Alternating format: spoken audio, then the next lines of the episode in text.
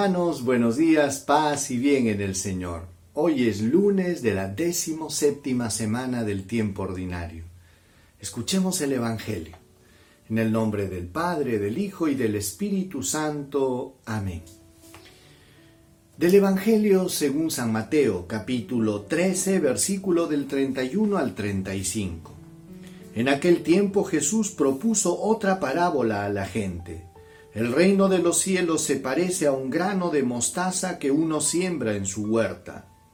Aunque es la más pequeña de las semillas, cuando crece es más alta que las otras hortalizas y se hace un árbol hasta el punto en que vienen los pájaros del cielo a anidar en sus ramas. Y les dijo otra parábola. El reino de los cielos se parece a la levadura.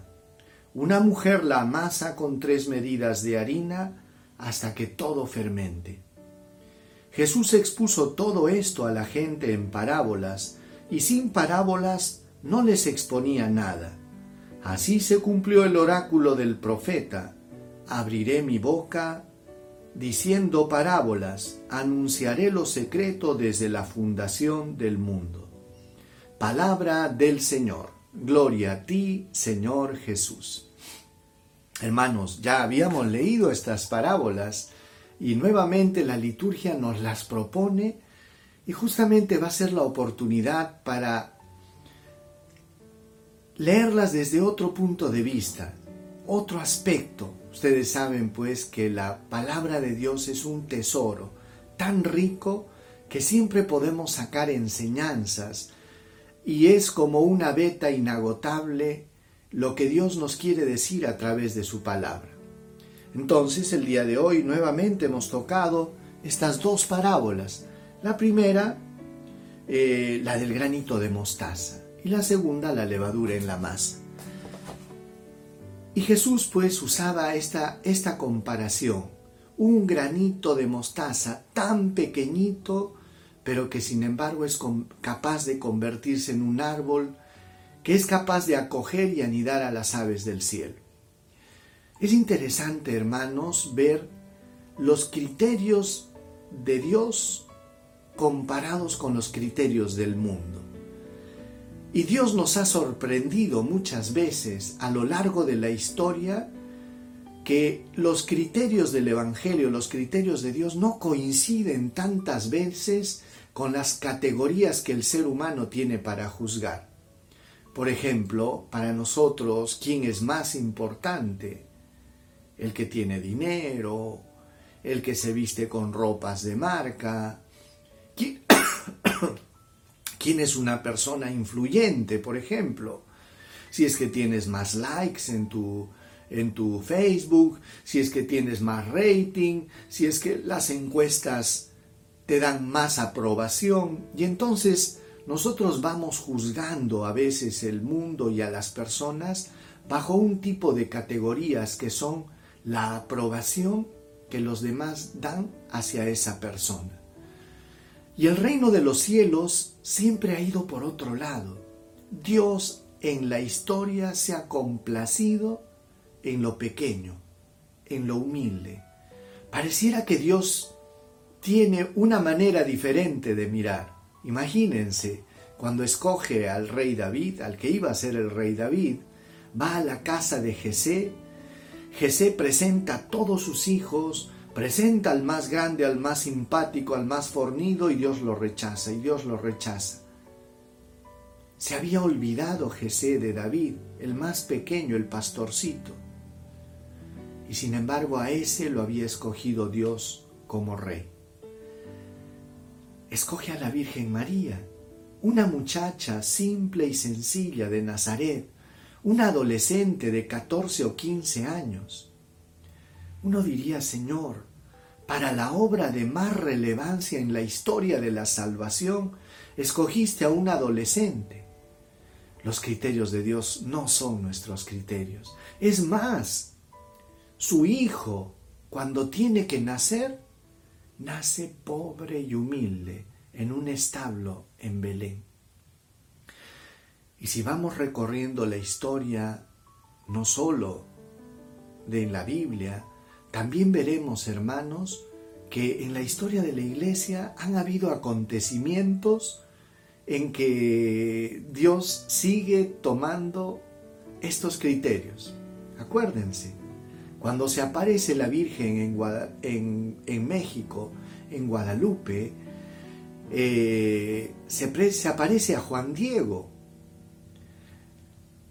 a un campesino analfabeto, a una persona que de repente no era que supiese mucho de religión, pero sin embargo tenía un corazón puro, sencillo y simple. Las apariciones de Fátima, Lourdes, siempre son a pastorcitos. Pareciera que Dios, hermanos, no mira como nosotros. Por eso que Jesús dijo, el que se enaltece será humillado y el que se humilla será enaltecido. El que quiera ser el primero que se haga el servidor de los demás. Entonces, hermanos, si el reino de los cielos comienza como un granito de mostaza, desde lo más pequeñito, Dios quiere decirnos algo, que la manera de actuar de Dios no es la espectacularidad, no es el estilo de Dios el, el hacer cosas súper extraordinarias que puedan llamar la atención. Y es que Él nos llama a que la conversión sea un acto de amor, no de miedo. Yo estoy seguro que si Dios mandara un signo súper espectacular en los cielos, un rayo de luz que bajara, muchos quisieran convertirse más por miedo que por amor. Pero lo que Dios busca es siempre lo humilde, lo pequeño, lo sencillo.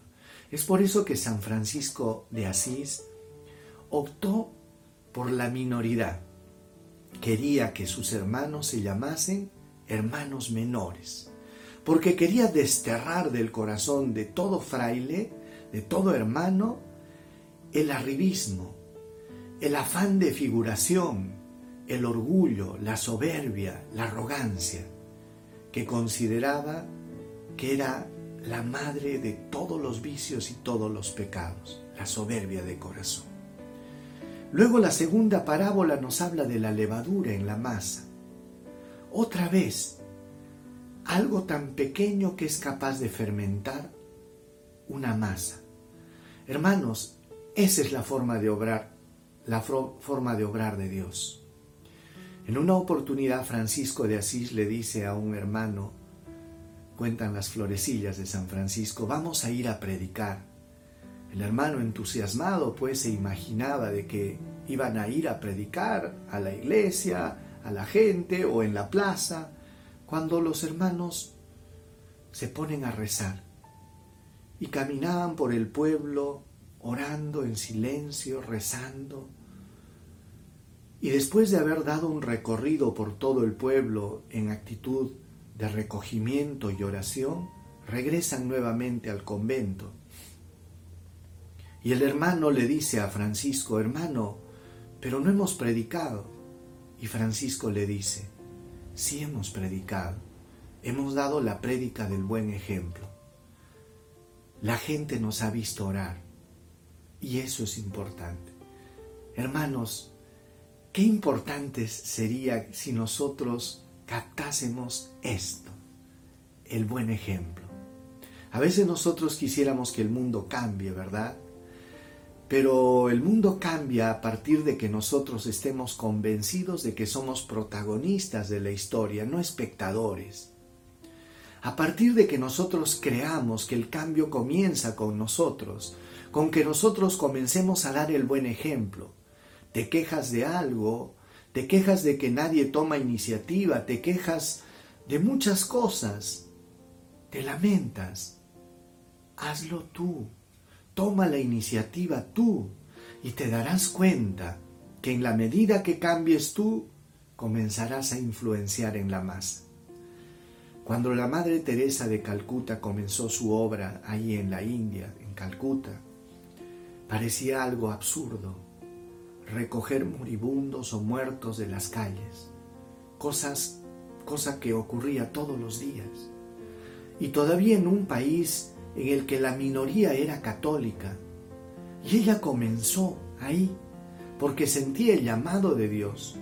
¿Quién hubiera creído que con el paso del tiempo la obra de la Madre Teresa se hubiera convertido en una de las obras de ayuda social más grandes del siglo XX?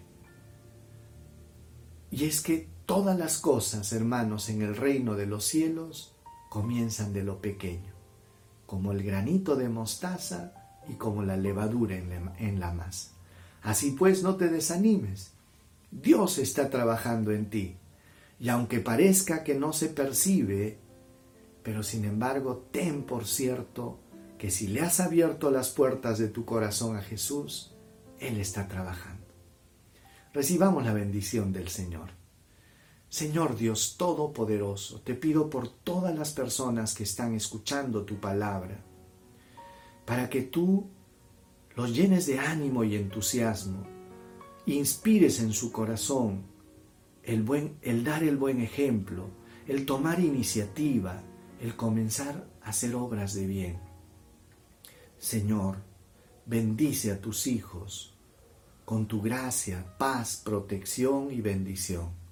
Dios los bendiga en el nombre del Padre, del Hijo y del Espíritu Santo. Paz y bien hermanos, que comiencen una linda semana, Dios los bendiga y nos vemos el día de mañana. Paz y bien.